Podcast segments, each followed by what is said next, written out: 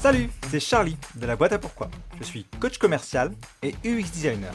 Et oui, j'ai fait les deux. C'est plutôt rare, non? Justement, Ouvrez-la, c'est un podcast sur les personnalités et les business qui vont à contre-courant, à travers des cas concrets et des rencontres. J'espère que vous aussi, vous allez oser l'ouvrir. Bonne écoute Salut Ludovic. Salut Charlie. Alors merci encore d'avoir accepté euh, de participer à cet épisode. Et avant de commencer, en fait, j'ai vu sur ton profil euh, LinkedIn que tu écrivais, je cite, un hardcore rock'n'roll fan. Je suis assez fan moi aussi de rock'n'roll, je dois le dire. Je me demandais un petit peu c'était quoi ton groupe préféré? Ah, mon groupe préféré. Ouais, c'est, en fait, c'est une question qui est hyper compliquée parce que euh, en choisir un, c'est en enlever beaucoup. Ouais. Euh, et puis en choisir un, c'est, quand même ça teinte, c'est quand même très fort. J'ai des goûts qui sont très variés, et qui vont du punk hardcore euh, le plus, le plus, euh, le plus énergisant, j'allais dire brutal, mais, mais c'est, c'est un peu brutal, mais énergisant, à des choses plus douces, euh, des choses plus douces.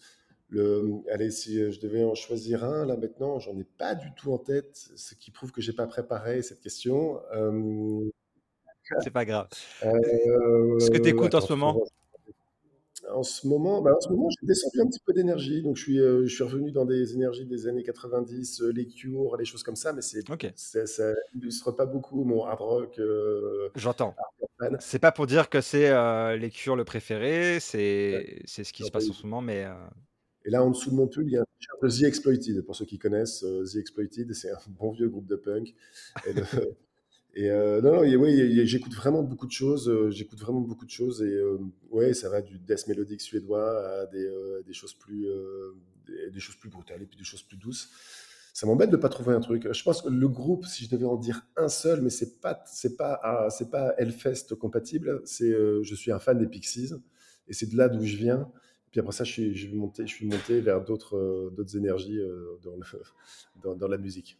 Ok, très bien. Alors ça, ça répond à, un petit peu, tu vas le voir, ça répond à, à ma question et à ce que je cherchais à, à travers cette question-là. C'était, euh, je- on va le voir pendant l'échange, je pense que tu es souvent là où on t'attend pas.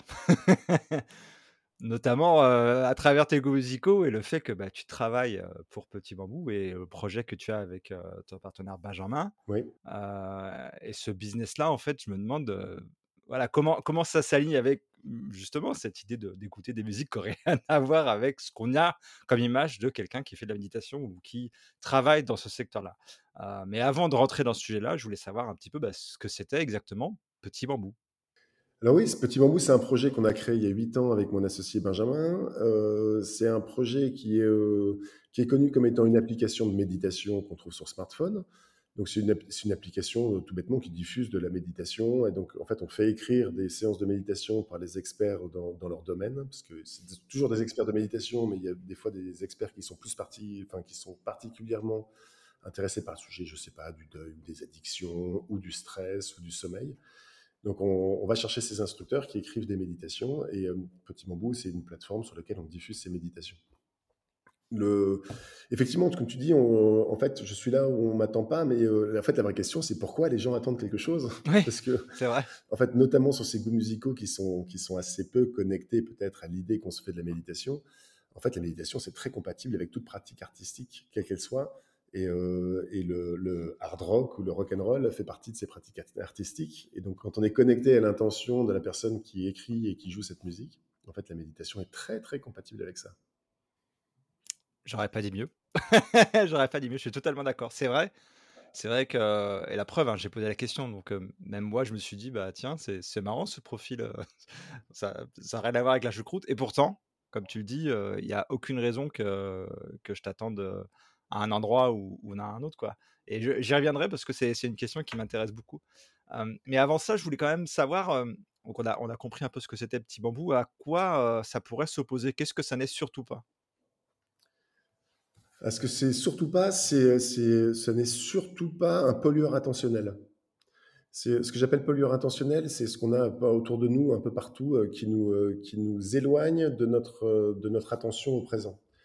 Un pollueur intentionnel très classique sont les notifications sur le téléphone ou sur les choses qui, ou sur les, tout- toutes les notifications ou tous les bips, quels qu'ils soient, qu'on peut recevoir alors qu'on est en train de faire quelque chose.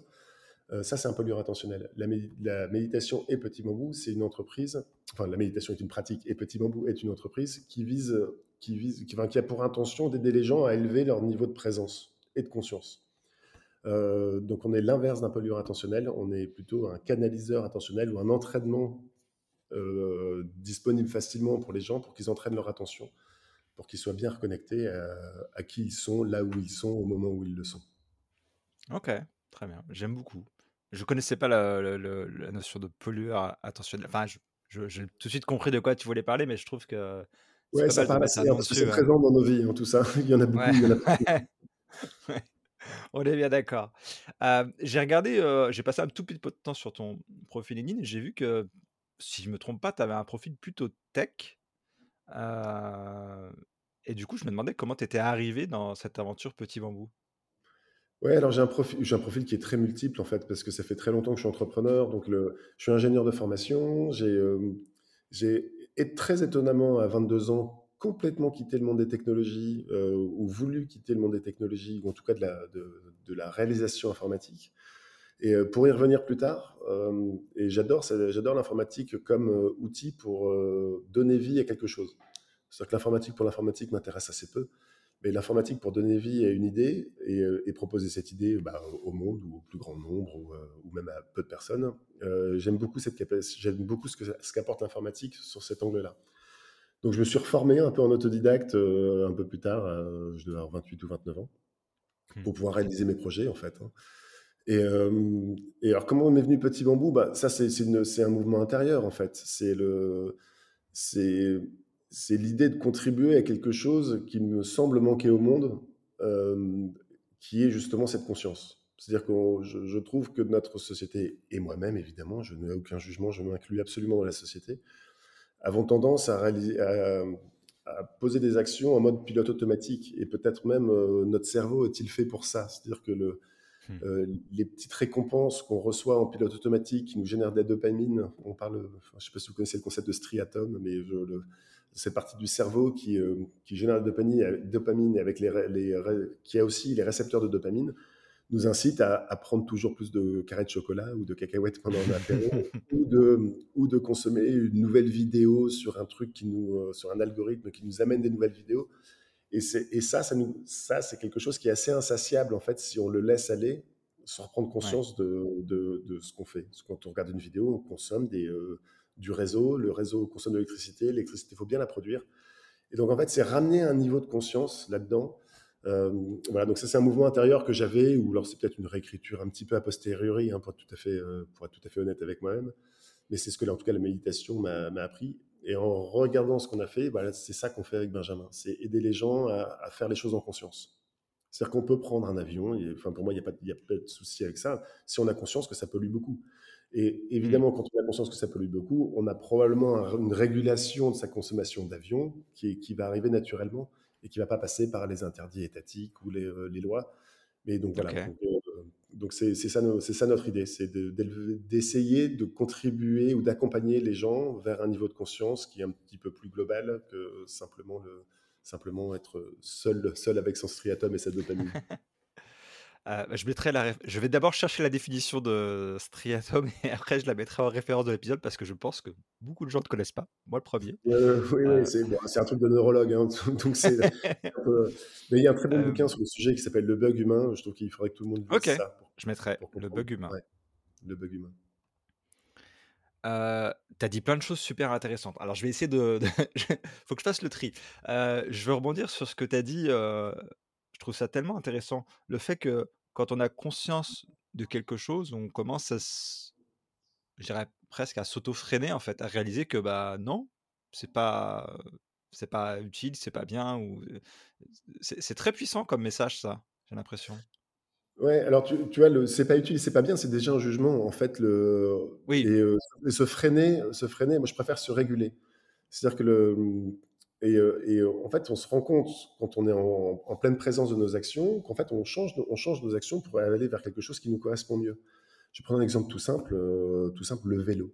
Le vélo pour se déplacer, ça peut paraître un petit peu rébarbatif. Des fois, il fait froid, des fois, il pleut, des fois, il y a un peu de vent et tout ça. Et en fait, quand on fait du vélo en se disant: «Bah, c'est super parce que déjà 1 j'entretiens ma santé, 2 je réduis la pollution atmosphérique et la pollution sonore de l'endroit où j'habite» et voilà, en fait, on a une, on a un plaisir à ça. C'est-à-dire que si on le prend en mode c'est interdit de prendre la voiture pour des questions déontologiques et tout ça, c'est une c'est une douleur en fait de faire ça. Mmh. Si on est en pleine présence de ce qui se passe quand on fait du vélo, en fait, on a beaucoup, beaucoup de plaisir et heu, quand on fait les choses par plaisir, on les fait quand même beaucoup plus facilement que quand c'est, heu, des choses qui sont dictées ou qui sont interdites.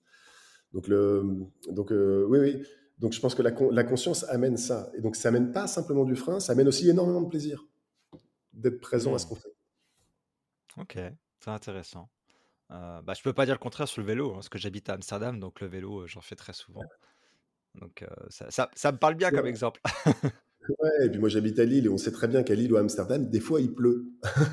Mais c'est pas Oui, très grave oui! Si on change de Après regard je sur je ouais, et qu'on se dit que la pluie en fait c'est la vie, c'est ça qui donne la vie à la nature, Mmh. s'il y a pas de pluie, heu, il y a pas de plantes, il y a pas de tout ça. Si on regarde la pluie non plus comme un comme quelque chose qui nous empêche d'être sec, mais comme quelque chose qui donne la vie, bah, en fait on finit par apprécier la pluie. Alors je dis pas évidemment, heu, quand on est trempé, qu'on a froid, on on on vit aussi le désagrément de tout ça. Mais finalement on peut changer notre regard par un peu de conscience et heu, pour avoir beaucoup plus de plaisir dans toutes les actions qu'on fait. OK, très bien, Si intéressant. c'est bien pour la planète, c'est bien. C'est bon pour nous et c'est vrai, je ouais, je je prends beaucoup de plaisir, heu, à à voyager en vélo, heu, mais je pense que c'est lié à beaucoup de choses, heu, bah, initialement, effectivement, quand je suis parti de France, je me baladais souvent en voiture, surtout que je vivais assez loin des centres-villes, donc j'avais, pour le coup, pas forcément l'alternative et jamais, au grand jamais, j'ai pensé à l'alternative vélo, même vélo électrique. Et arrivé à Amsterdam, en fait, c'est limite une obligation une nécessité parce qu'en fait, l'al l'alternative, elle n'existe pas. Heu, la la voiture, heu, à Amsterdam, c'est compliqué. C'est plus facile de vivre et de se déplacer à vélo et que d'utiliser les transports communs en commun, heu, plutôt que d'utiliser une voiture qui, bah, qui va freiner dans les bouchons ou avoir du mal à circuler dans les dans les rues qui sont étroites. Ah ouais, j'abonde, hein. C'est-à-dire qu'à partir du moment où on fait du vélo, moi j'ai pris ma voiture ce matin parce que je devais déposer, bon, un ami, mais peu peu importe. C'est une punition pour moi. C'est-à-dire qu'il y a un mmh, stress il y a de la pollution, ouais. on a du mal à se garer, on alors que le vélo, c'est une fluidité et un plaisir qui Mmh. qui, une fois qu'on est habitué à l'effort physique, est, heu, est quand même largement supérieur. Mais j'ai l'impression d'être puni à chaque fois que je prends ma voiture maintenant.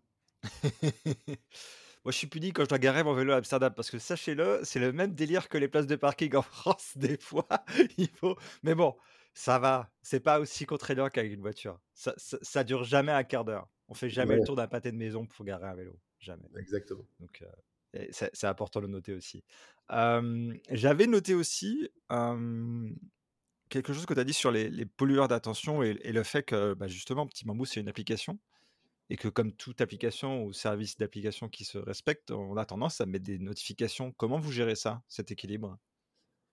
Alors, du mieux qu'on peut, j'ai pas beaucoup d'autres réponses que ça. On essaye de de bon, on essaie d'envoyer quasi pas de notifications, hein. S'il y a pas de de on on va pas utiliser les les techniques des des gens Mmh. qu'on cherche à réguler.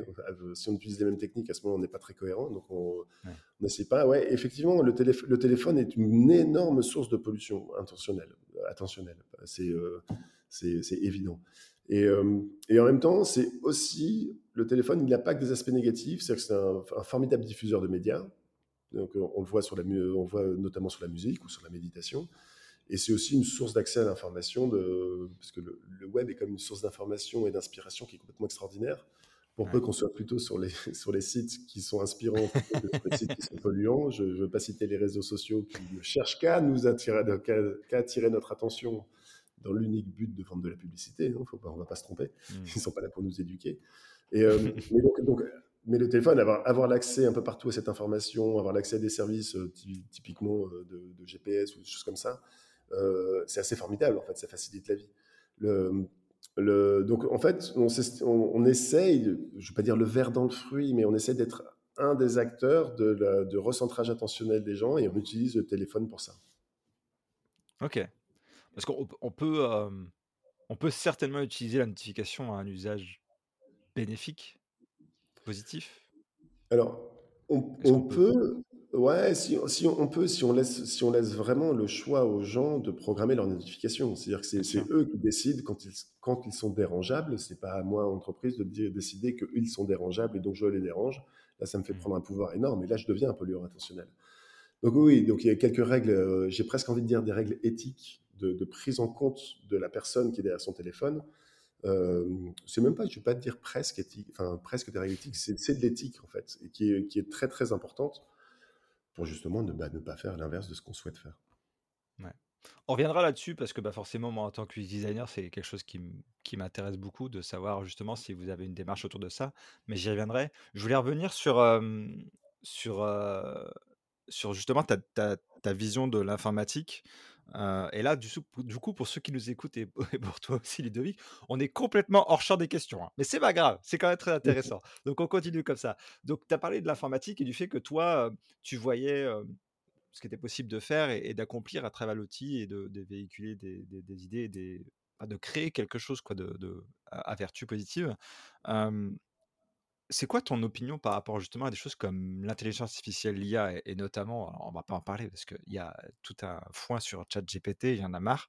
Donc, heu, du coup, c'est quoi ton c'est quoi ton avis par rapport à l'IA? Comment comment est-ce que tout ça s'aligne ou peut s'aligner d'ailleurs même? Heu, je sais pas, heu, je sais je sais pas. C'est c'est un c'est un une grande une grande question, limite philosophique, hein. C'est, heu, Mmh. moi je pense que la la technologie et l'informatique doit être au service de de l'humain et du lien entre humains et heu, j'insiste vraiment sur le lien parce que je trouve que la ce ce qui l'utilisation qui a été faite de l'informatique dernièrement par par notamment les réseaux dits sociaux qui sont complètement asociaux en fait, hein. Ils nous ils nous ils font semblant de nous connecter entre nous, mais en fait, ils s'accaparent notre attention. Encore une fois, ces réseaux, ils sont là pour c'est la guerre de l'attention, quoi. C'est de prendre le maximum d'attention possible aux gens pour pouvoir vendre de la publicité et ils n'ont pas d'autre but que ça. À partir du moment où ils sont faits sans éthique et je pense que comme ils sont quand même majoritairement américains et financés par des fonds qui regardent plus la rentabilité que l'impact positif qu'ils ont sur la planète et sur les gens. Euh, donc, tout ça, donc, donc oui, je, je suis quand même très défiant par rapport à tout ça. Moi, je suis un amoureux de la vie, un amoureux de l'humain, un amoureux de la nature, un amoureux de tout ça. Donc, tout ce qui... Et on peut utiliser l'informatique pour ça. Et, euh, Ouais. mais tout ce qui utilise l'intelligence artificielle, vouloir, vouloir remplacer, remplacer euh, la beauté de ce que c'est qu'une personne par une fonction programmée en simulant une intelligence, je suis, je suis très défiant en fait. Je n'appelle pas de mes voeux un monde où, où l'intelligence artificielle remplace, euh, remplace euh, la beauté de ce qui fait qu'on est humain. Mais euh, donc je suis très défiant. Et en même temps, mon, mon opinion, c'est qu'il y a des trucs qui sont en marche, qui sans conscience vont aller très loin vers du négatif. Donc remettons de la conscience Oui. tout de suite. Et, et nous, en tant que peut-être, je dire, consommateurs, victimes, utilisateurs de, de ce mouvement, ayons conscience de ce qu'on utilise pour que, pour que finalement il n'y ait plus d'intérêt à utiliser l'informatique d'un point de vue négatif parce que personne ne voudra en prendre. Mais euh, Ouais. c'est pas tout à fait ce qu'on voit sur, euh, sur TikTok, par exemple. Euh, Malheureusement Si personne, n'y va, et ça n'existe pas. hein. Si tout le monde y va, bon bah Oui. voilà. Donc il, il, ouais, il, il stimule des parties de l'humain qui, euh, qui, Mmh. qui ont besoin de ce petit shot de dopamine et, euh, et on tombe dans le panneau. Donc, euh, et plus il y a d'intelligence artificielle, plus on tombera dans le panneau. Le, la seule, moi, le seul régulateur pour moi de ça, c'est la conscience. Ouais. Mmh. Donc euh, c'est intéressant, ouais. C'est pour ça qu'on fait ça avec Petit Bambou, en fait. hein. C'est Ouais. euh, c'est, c'est, aider les gens à acquérir un niveau de conscience. Ou, encore une fois, je dis pas d'aller pas sur TikTok, mais je dis bah, quand on va sur TikTok, on sait à quoi on adhère, en fait. Ouais. Euh, Peut-être euh, autoréguler un petit peu ça, et puis aller chercher euh, les plaisirs plutôt dans la vraie vie que, que, en- que devant un écran à la Chine. Ouais, tout est dit. Vous avez des programmes dédiés justement à à cet aspect-là? Oui, on a des problèmes sur, on a des programmes. euh, c'est traité plutôt dans le. Alors, la méditation de manière générale est, est un entraînement intentionnel et un entraînement de la conscience. Donc, tout, j'ai envie de dire n'importe quelle méditation traite de ce sujet-là. Et il y a, de temps en temps, il y a des sujets qui sont traités spécifiquement pendant la méditation. Et euh, là, c'est plutôt de l'ordre de l'addiction. C'est comment, c'est comment, Mmh. comment contrôler ce, ce besoin addictif d'aller se, d'aller se confronter à une information je pense, de mauvaise qualité, ou en tout cas contrôlées par des algorithmes qui sont là pour nous faire plaisir et pas pour nous informer. Euh, voilà, donc on a, oui, oui, on a des programmes sur la- sur l'addiction, quelle qu'elle soit, et dont l'addiction, dont l'addiction aux écrans. OK, très bien. Hem, C'est moi qui ai perdu le fil. Ouais, je sais, je fais souvent ça parce que je digresse dans tous les sens à chaque fois Oh et bah, moi aussi, alors on n'est pas fini on n'a pas fini. Non, oui, c'est ça. Ça me faisait penser à un exemple, parce que tu as parlé de la, de la conscience dans, bah, par rapport à à justement ces outils comme l'IA, et ça me fait penser à l'exemple de Facebook quand ils ont créé le pouce bleu. L'ingénieur qui a créé le pouce bleu, le like, n'avait pas du tout comme intention le fait de créer cette addiction, en fait. C'est quelque chose qu'ils ont réalisé après coup? En examinant l'étude de la l'attitude des utilisateurs, de se dire: «En fait, ils sont addicts». La question qui se pose, c'est pourquoi ils l'ont maintenu? Ouais, c'est la question que j'avais posée. À partir du moment où ils ont ils ont vu ça, ils l'ont maintenu et ça et Mmh. ça, c'est pas éthique. C'est Ouais. comme la la la fameuse question qui était posée à Steve Jobs en disant: «C'est quoi la relation de vos enfants à l'iPad?» il a répondu: «Ils n'en auront jamais un dans les mains» Mmh. Et heu, donc c'est-à-dire qu'il a tout à fait conscience de de de Ouais. mettre un de mettre quelque chose qui qui abîme, en fait et pourtant ils ont maintenu et hem et ça, moi, je je trouve qu'il faut être assez sévère avec ça. C'est-à-dire qu'on peut dire: «Oui, mais oui, mais heu, le PIB, le le on en vend plus donc ça fait gonfler l'économie du pays et l'économie apporte du bonheur, blablabla». Non, non, moi je pense qu'il faut être beaucoup plus sévère que ça. C'est que des gens le font ça consciemment et souvent on souvent je trouve dans le vocabulaire des gens ou dans le vocabulaire des médias, on dit: «Ce sont les algorithmes qui règlent nos vies ou qui c'est la faute des algorithmes». Non, les algorithmes, ça se crée pas tout seul, en fait, hein. Ce sont des gens qui font ça. Ce sont des gens et heu et heu, j'aimerais vraiment que ces gens aient aient une éthique qui fasse que le ils ne sont pas là simplement dans la guerre de l'attention, mais plutôt dans le servir les gens qui sont leurs utilisateurs. Vraiment les servir, pas les pas les pas les accaparer Les desservir, Ouais. Alors c'est c'est un doux rêve, c'est une utopie parce qu'évidemment je je suis pas enfin je je sais comment ça enfin je j'imagine comment ça se passe, mais heu, mais j'ai un jugement quand même très, très sévère sur les gens qui, heu, qui inventent, qui découvrent s'ils ont fait quelque chose de mal et qui ne réparent pas ou qui n'arrêtent pas. Le ils ont une responsabilité Ouais. sociétale. Très bien. J'espère que nos amis de des GAFAM nous écoutent. Ça ils sont ils sont tout à fait au courant, hein. Oui, ils sont tout à fait au courant. C'est ça qui est ça qui est un peu «cruel» entre guillemets, c'est que tu parlais de conscience, eux ont tout à fait conscience de ce qu'ils font, pourquoi ils le font, mais nous, non et c'est là où l'équilibre, il est ouais, il n'existe pas, quoi. C'est complètement biaisé. On Mais notre seul moyen d'action, on peut pas les empêcher de faire, on peut on peut nous empêcher nous-mêmes d'utiliser en se rendant compte de ce que ça nous fait. Mais pour nous empêcher nous-mêmes d'utiliser, donc déjà une phase de sevrage, enfin une prise prise de conscience, sevrage, heu, remplacé par quelque chose d'autre, parce qu'en fait, on a besoin de cette ce shot de dopamine et sinon on n'irait pas comme ça.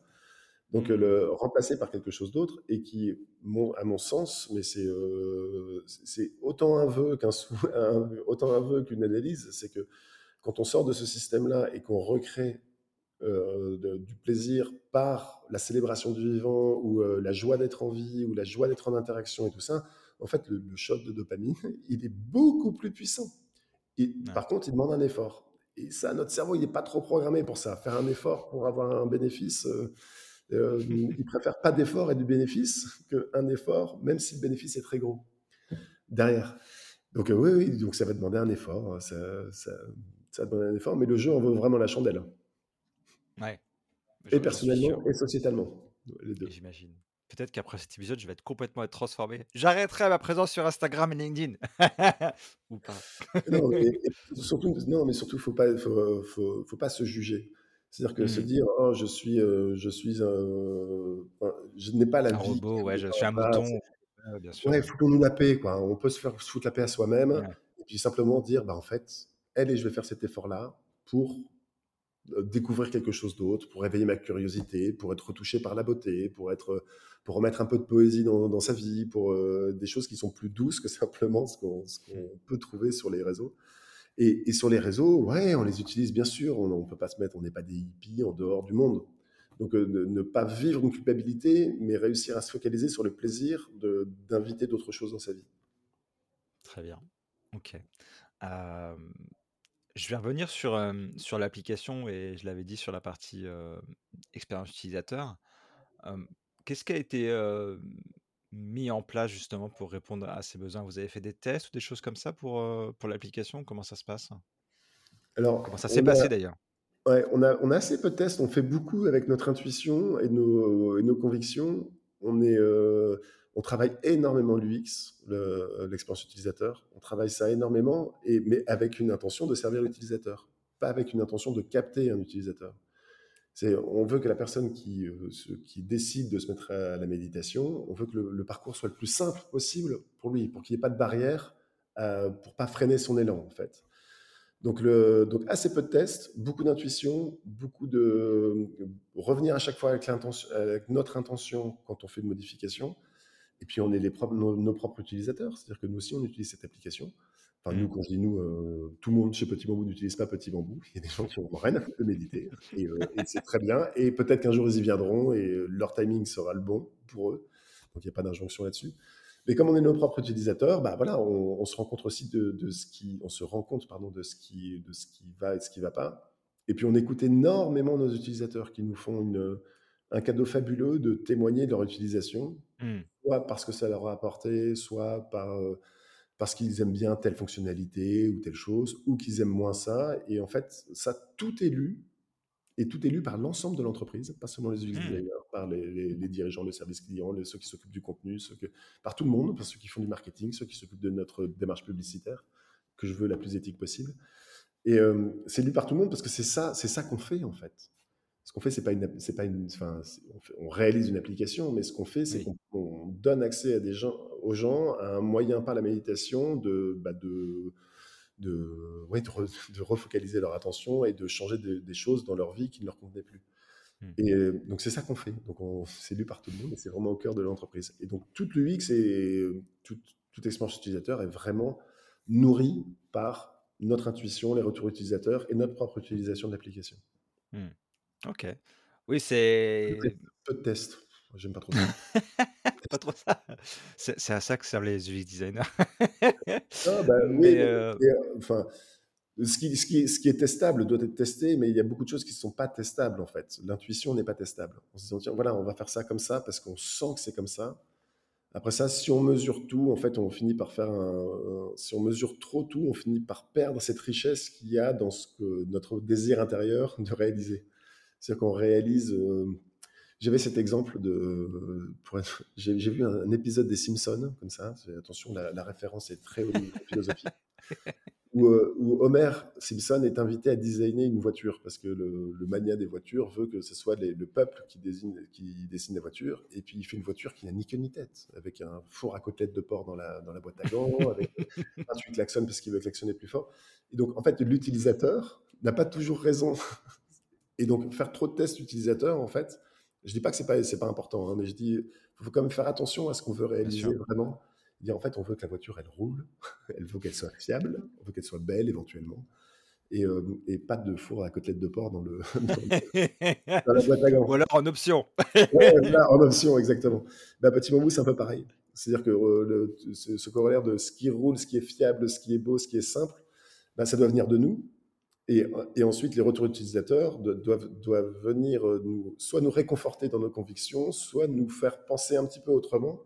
Mais ça doit toujours repasser par le filtre de ce qu'on désire profondément réaliser, selon moi. Mais euh, on est d'accord? C'est ça, les tests utilisateurs. c'est ça les tests utilisateurs. C'est, c'est confirmé ou infirmé en fait. C'est, c'est jamais, et tu fais bien de préciser que, que c'est jamais rebattre les cartes de tout ce qui a été créé. Euh, parce que effectivement, euh, écouter tout le temps et surtout, euh, ça peut être dangereux. J'avais fait, dans, le cadre de ma formation, j'avais fait des tests utilisateurs comme ça et sur un prototype et j'avais sorti 150 modifications possibles. Jamais de la vie on, implémente 150 modifications, ah jamais. Donc il y, a un tri forcément qu'il y a à faire. mais je voulais rebondir sur, sur l'aspect transversal en fait de qui semble avoir en fait chez Petit Bambou le fait que tout le monde a accès à ses retours utilisateurs et clients. Je pense que c'est une grande force et ça montre aussi la maturité que vous pouvez avoir par rapport à l'expérience utilisateur. Je pense que c'est quelque chose qui manque à beaucoup de business de se dire bah, je vais écouter tout simplement. Et c'est ça en fait quand on parle du, du UX design et d'expérience utilisateur, c'est écouter ce qui se dit et réagissez aussi en conséquence. Pas surtout, mais quand il y a quand même, je sais pas, 40-50 retours sur une feature qui, qui pêche, ah peut-être bah que. Là, là, là, quand ça arrive, et ça arrive, notre société s'arrête. C'est-à-dire que tout le monde s'arrête. Et on, change ça. C'est-à-dire que tout le monde s'arrête. C'est le, mmh. le, c'est, Prends le bas de euh, combat. ouais, prends le bas de combat. Il y a 45 contre-tours, parce que s'il y a 45 contre-tours, ça veut dire qu'il y a 5000 personnes qui vivent cette, cette expérience que j'appelle moi frein dans, dans l'élan. Mm, mm. Et euh, c'est pas possible. C'est pas possible. Et effectivement, mais, toujours passer par, toujours repasser euh, et encore et encore par notre intention et notre euh, et le et la volonté de servir. Avec ce garde-fou qui est, on fait, on construit pas un Frankenstein, on rajoute pas un bras par-ci. euh, Notre bonhomme, il n'aura pas huit bras, voilà, il n'aura pas, il n'aura pas un gyrophare au-dessus de la tête, il n'aura pas tout ça. Même si c'est une bonne idée parfois dans le noir d'avoir un gyrophare, mais c'est pas ça qu'on veut faire. On veut pas faire un Frankenstein, on veut faire quelque chose de cohérent. Donc on écoute, on se nourrit, on repasse par le fil de l'intention, on repasse euh, par, le, enfin, par la valorisation aussi de la qualité, enfin de la valorisation de la gentillesse que les gens nous font de nous faire un retour. Et puis on, Ok. et puis on agit derrière. Très bien. Euh, je voulais un peu revenir sur, sur ton parcours à toi. Euh, avant Petit Bambou, il y a eu plusieurs expériences. J'ai vu que tu avais fait des études en Californie, à Berkeley, si je me trompe pas. J'ai cru voir ça. Ah non, alors j'ai pas étudié à Berkeley. C'est à la fin de mes études, je suis parti travailler dans la Silicon Valley. Euh, alors d'abord à Berkeley, qui est pas tout à fait Silicon Valley, qui est de l'autre côté de la baie, et puis après ça dans une dans une ville qui est euh, célèbre parce que c'est là où est le siège de Google, qui s'appelle Mountain View. Et euh, ouais, j'ai j'ai fait ça. Je suis parti un peu à l'aventure. euh, J'avais 23 ans. euh, J'avais encore des cheveux. Et, et, et, et- ouais, ouais, c'était c'était une, c'était une, une très belle aventure, une très belle aventure euh, avec, des, avec des, des choses en- avec lesquelles j'étais complètement en adhésion et des choses avec lesquelles j'étais complètement en opposition. Et euh, bah, comme toute expérience, hein, ça nourrit et puis ça nous fait cheminer. Quoi. Mais, non, mais j'ai pas étudié à Berkeley. J'ai habité, euh, enfin, précisément pas tout à fait. Enfin, j'étais à Auckland, donc c'est la ville limitrophe de Berkeley, à la frontière avec Berkeley. Hmm. Mais c'est une ville qui a une énergie spéciale parce que donc c'est la, donc c'est la Silicon Valley, c'est tous ces trucs de technologie très forts. Et Berkeley, c'est aussi l'université d'où sont parties toutes les révoltes étudiantes. Donc il y a, il y a- il y a tous les, euh, j'en ai marre de ce qui se passe dans notre société, sont partis de Berkeley. Enfin pas tout, mais en, tout en tout cas, elles portent cette énergie-là. Et, euh, et j'aimais bien l'ambiance de cette ville. J'ai- J'aimais bien. Mais c'était en 99-2000, ça remonte un petit peu maintenant. Je c'est tout Moi, j'étais né, hein. Non plus, j'ai pas de cheveux. Et j'en ai eu aussi. Ah, ten- Tenez-vous bien, j'en ai eu aussi. Comment, comment ça s'est passé ton, ton arrivée dans l'en- l'entrepreneuriat? Qu'est-ce qui a allumé la flamme, si je puis dire? Alors, ce qui a allumé la flamme, hein, c'est. euh, en fait, il y a beaucoup de choses. hein. Je, pense, que c'est une construction. il y a une partie de, de, ça qui est une programmation. C'est-à-dire que c'est mon style d'éducation, les personnes que j'ai rencontrées, les choses comme ça qui m'ont qui m'ont nourri de ça. Donc, c'est pas forcément un mouvement très intérieur. Ça, c'est plutôt une programmation qui vient de l'extérieur. Le, je prends un exemple. Mes parents m'ont fait le. Je pense. Maintenant, je vois ça comme un cadeau. Le cadeau de me mettre dans une école Montessori quand j'étais enfant. Et donc, Montessori, le- le- l'enseignement Montessori, c'est vraiment le, le désir d'apprendre de l'enfant qui est valorisé euh, plus que sa capacité à apprendre, en fait. hein. Ne voit pas un enfant comme une tête vide qu'on doit remplir, on voit un enfant comme un potentiel qui va aller chercher son apprentissage.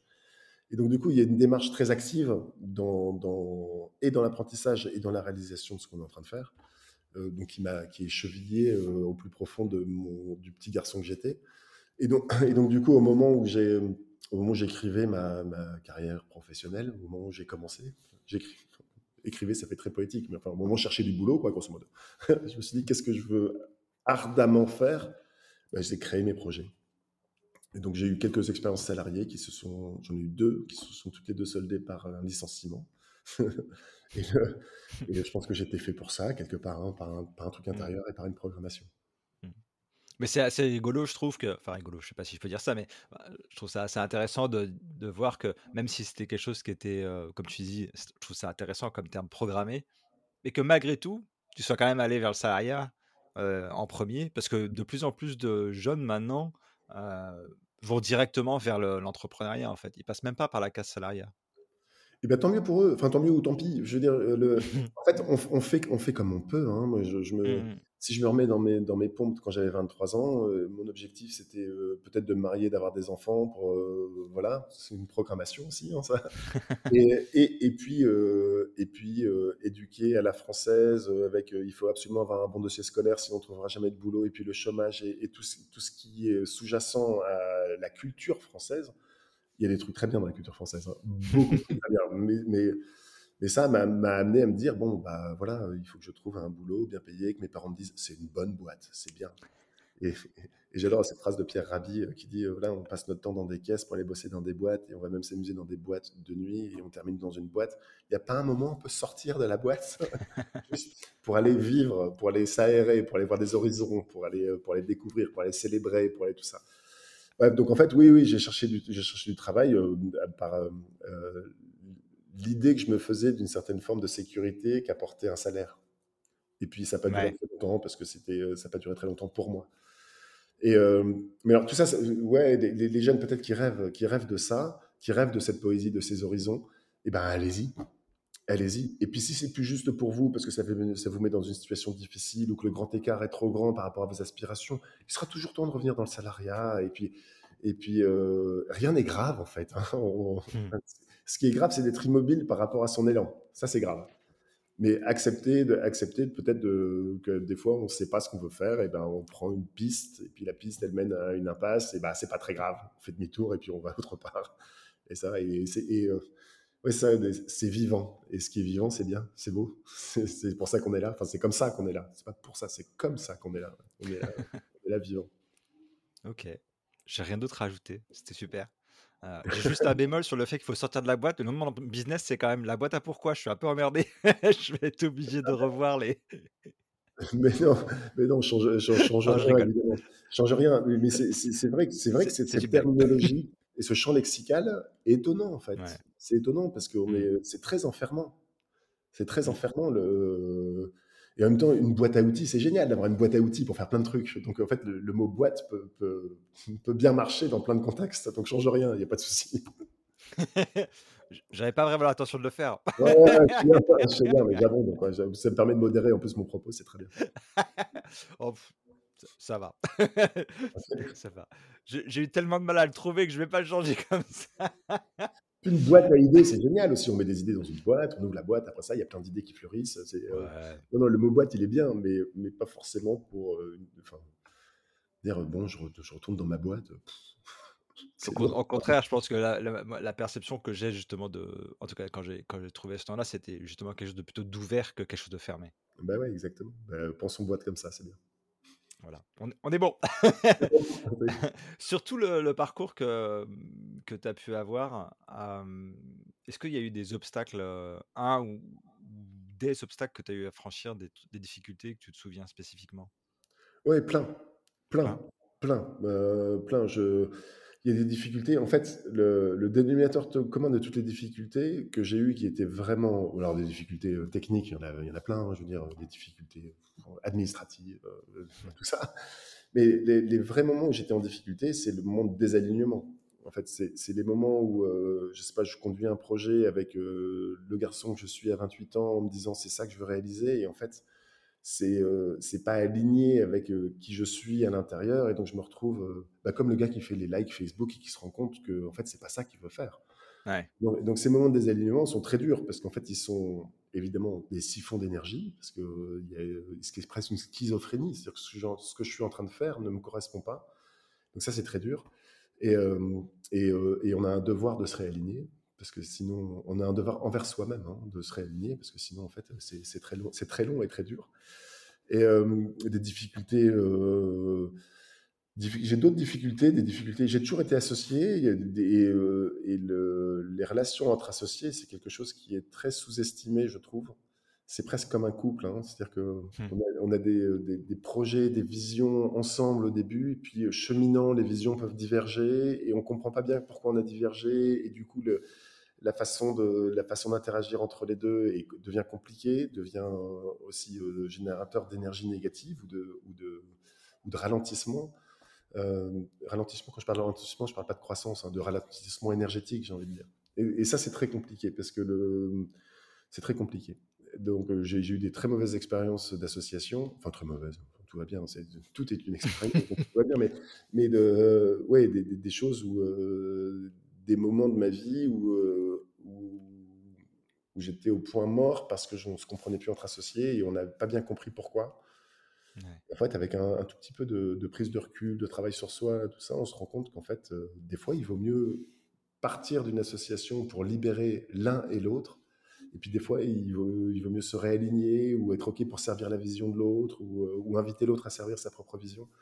Et tout ça, c'est une mécanique qui est, euh, tout ça, c'est une mécanique qui est, qui est très complexe, comme dans un couple. Ouais. C'est très Oui, complexe. c'est vrai, quand tu dis ça, les exemples que tu prends, ça, ça ressemble beaucoup, oui, à, à un couple. Et ouais, c'est. Oui, oui, il y a même la relation à l'argent qu'on trouve qu'on retrouve dans un couple. C'est-à-dire le et euh, entre associés, on trouve ça aussi. La relation à l'argent, c'est quand on en a, qu'est-ce qu'on en fait, ou quand on n'en a pas, comment on réagit? C'est-à-dire, c'est pas du tout ouais, une question de ni d'abondance ni de ni de pénurie.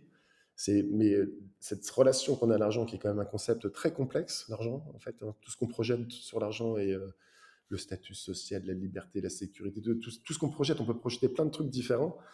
En fait, rien n'est vraiment vrai, d'ailleurs, dans tout ça. hein. Quand on parle de liberté, les gens qui ont beaucoup d'argent se baladent comme avec des gardes du corps. Et la sécurité, bah, Steve Jobs est mort quand même. Donc, euh, l'argent ne lui a pas apporté une sécurité de dingue. C'est que des projections.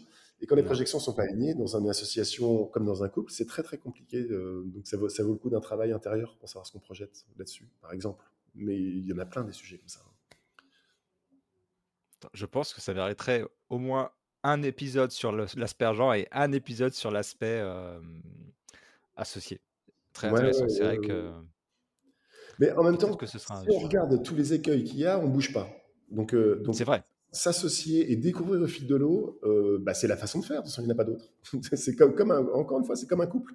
Il y a un moment, bon, allez, on écrit notre vie comme ça, et puis, et puis, et puis, et puis peut-être que bah, si ça va dans une impasse, il faut accepter l'idée de l'impasse et, et libérer cette énergie. Le, là, je suis en train de parler d'associer. Si ma femme m'écoute, elle va flipper. mais l'aspect énergie, oui, Ludo Est-ce qu'on peut parler? De- pourquoi tu dis ça publiquement? Tu auras pu m'en parler avant. Oui, je te, je te promets, ma chérie, je t'en parlerai avant si un jour ça arrive, ce genre de choses. Ah oui, je vais te dire. Ouais, mais donc, il faut, faut, faut y aller en avançant et puis euh, tout, tout en restant vraiment connecté euh, au maximum à, à son naturel. Et, euh, et puis, bah, des fois, ça marche pas. quoi. C'est tout, c'est comme ça. Très bien. Encore une fois, très très intéressant. Je voulais revenir sur, euh, sur, sur Petit Bambou en tant que euh, business. Je mets des grosses guillemets, hein, ça ne se voit pas dans le podcast, mais je mets des guillemets à la caméra.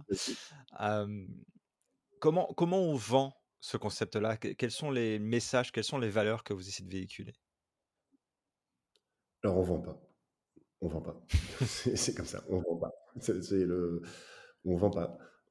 Ça, c'est vraiment dans notre ADN. hein. On est là pour, euh, pour accompagner les gens qui cherchent, qui euh, une solution et qui pensent que la méditation peut en être une pour eux.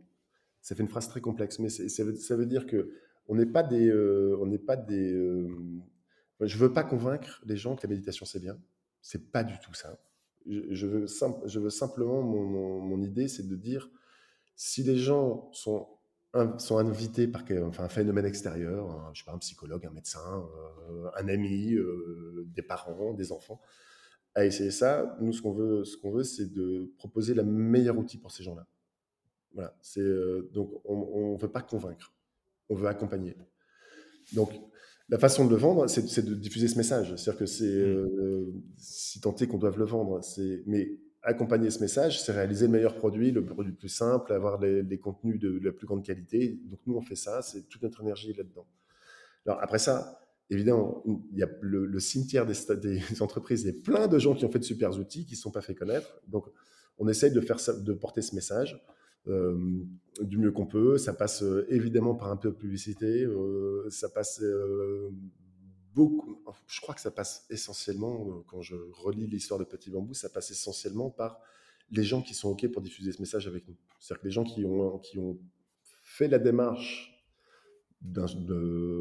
d'inviter un peu de médita- un peu ou beaucoup de méditation dans leur vie et pour qui ça fait quelque chose, bah, ils en parlent à leurs amis. Et on a beaucoup de chance d'être un sujet, le sujet du bien-être, de, de l'attention et tout ça, c'est un sujet qui est très discuté dans- quand on voit des amis en fait. Et donc en Ouais. fait, le, le- le bouche à oreille fait ça. Euh, donc euh, ouais, on n'essaye pas de convaincre. C'est c'est quelque chose qui est, euh, qui est très étonnant hein, dans le monde des startups parce que tout le monde essaie de convaincre que son produit est le meilleur, que son truc et qu'il faut absolument, si vous mettez pas de méditation dans vos vies, mon Dieu, quelle catastrophe, vous allez euh, périr dans d'atroces souffrances. Nous, c'est l'inverse.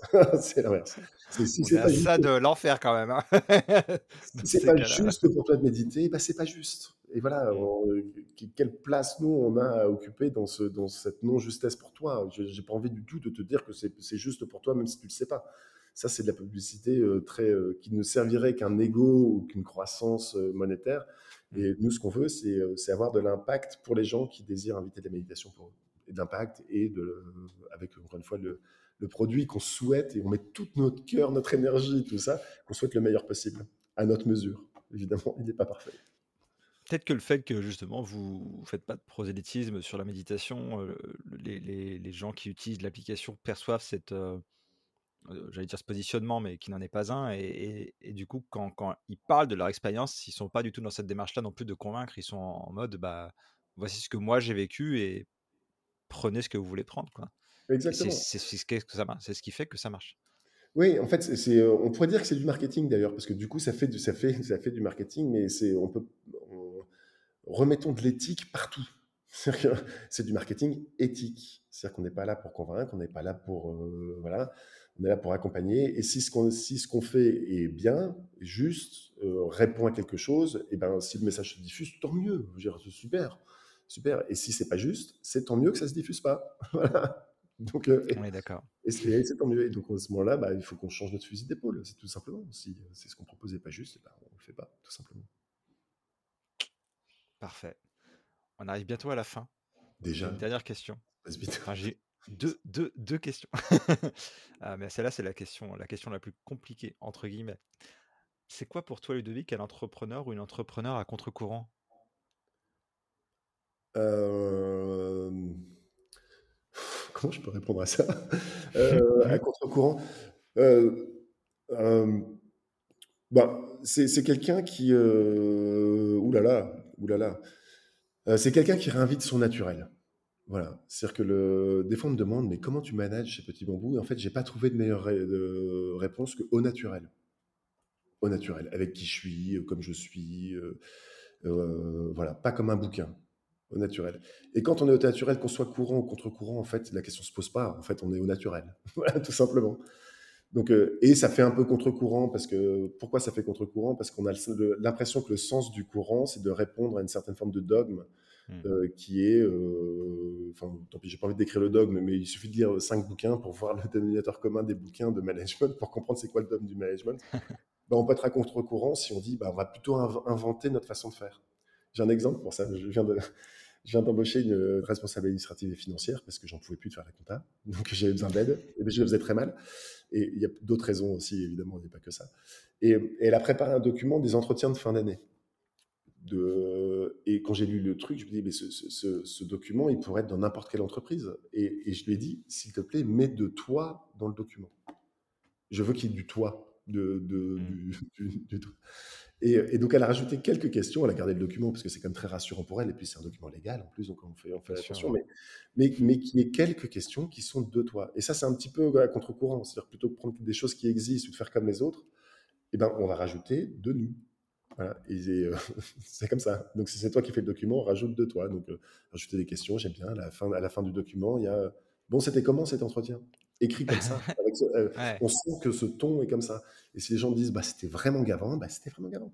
voilà, mais au moins, il y a, il y, a, des petites choses, il y a des petites choses qu'on rajoute. Donc, ça, ça fait nous fait être un peu courant. On peut dire iconoclaste, mais moi, je pense plutôt vivant, naturel. Ça te va? C'est une grande réponse. Hein. Bah, je n'ai pas à dire si ça me va ou ça me va pas, comme tu le dis justement, mais pour le coup, ça me va. Je trouve que c'est une très bonne réponse. Euh, tu as très bien répondu. Et je trouve que c'est complètement aligné à ce que tu décrivais plutôt dans, la démarche par rapport aux utilisateurs et aux clients, utilisateurs. Euh, bah, le fait que vous suivez votre intention. Intuition, pardon. C'est ça le mot que je cherche. Intuition. Intention et intuition, ouais, on fait les deux. Ouais, mais intention aussi, hein, c'est un absus qui est très bien, hein, qui me va très bien. Hein. On suit notre intention. Notre intention, c'est de contribuer à quelque chose. C'est pas de vendre plein, quoi, c'est de contribuer. Très bien. Alors pour le coup, là, c'est la dernière question pour de vrai. Celle-là, elle est facile. C'est où est-ce qu'on peut te retrouver, Ludovic? Où est-ce qu'on peut retrouver Petit Bambou? Alors, me retrouver et retrouver Petit Bambou, c'est pas tout à fait la même chose. retrouver Petit Bambou, évidemment, ouais, évidemment sur, sur, notre site, sur les stores, sur tout ça, c'est une application tout à fait classique. Et si on veut me contacter, euh, je, euh, LinkedIn, euh, LinkedIn est probablement le, le meilleur endroit parce que parce que je le consulte. Par contre, j'ai beaucoup de sollicitations, donc j'essaye de répondre à tout le monde vraiment. Euh, et des fois, c'est dur. Donc, faut être indulgent avec moi, s'il vous plaît. Euh, j'aimerais pouvoir avoir de mon temps pour prêter une attention pleine et présente à chacun. Et en fait, en vrai, en vrai je me rends compte que matériellement, c'est difficile. Donc, mais en tout cas, je lis tout. Des fois, quand je réponds pas, sachez que vous êtes lu quand même. Et où est-ce qu'on peut me retrouver euh, bah, euh, j'habite, euh, j'habite Lille. Donc, si tu veulent venir toquer à Si tu veux venir me voir, c'est avec grand plaisir. On ne donnera pas l'adresse. et, et, je sévis dans deux groupes de musique. Donc, si vous voulez écouter de la musique, venez me jouer en concert et puis on boit une bière après, on discute. super. Tu me donneras les liens ou comment je pourrais partager ça? On réfléchira à ça ensemble, off, mais... Euh, en, fait, c'est presque une fausse promesse parce qu'en fait, j'ai un groupe qui n'est pas tout à fait prêt à passer sur scène, donc on sera prêt dans six mois et on n'a pas encore de nom de groupe, donc je peux, vous pouvez même pas me chercher. Euh, et, il y a un groupe qui est prêt, qui devrait faire son premier concert normalement début février là. Enfin, on est déjà début février, donc en fait, ça risque d'être plutôt mi-février. Et, euh, et, on n'a toujours pas de nom de groupe non plus, mais on va en trouver un avant mi-février. mais sur mon LinkedIn, ça sera marqué quelque part. voilà, si ça vous intéresse et que vous voulez répondre positivement à cette invitation, suivez. Faut aimer le rock'n'roll, hein. Faut aimer le rock'n'roll, hein. sinon, sinon on passe une mauvaise soirée. Moi, si je passe à Lille, peut-être que j'irai. Hein. J'y suis assez souvent. Donc euh, pourquoi pas. Yes, bah, avec plaisir. bah, du coup, après avoir écouté ce que tu as dit sur le fait que tu avais beaucoup de messages euh, sur LinkedIn, j'ai envie de te dire d'autant plus merci, un, d'avoir répondu, deux, d'avoir répondu positivement, et trois, d'avoir pris le temps de participer à ce podcast.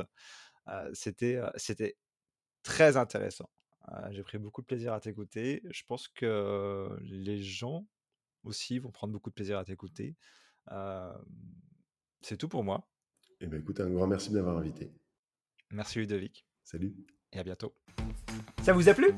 Alors abonnez-vous à ce podcast pour la suite. À votre tour, propagez la différence en donnant 5 étoiles à cet épisode et en rédigeant un avis sur votre plateforme d'écoute préférée. À la prochaine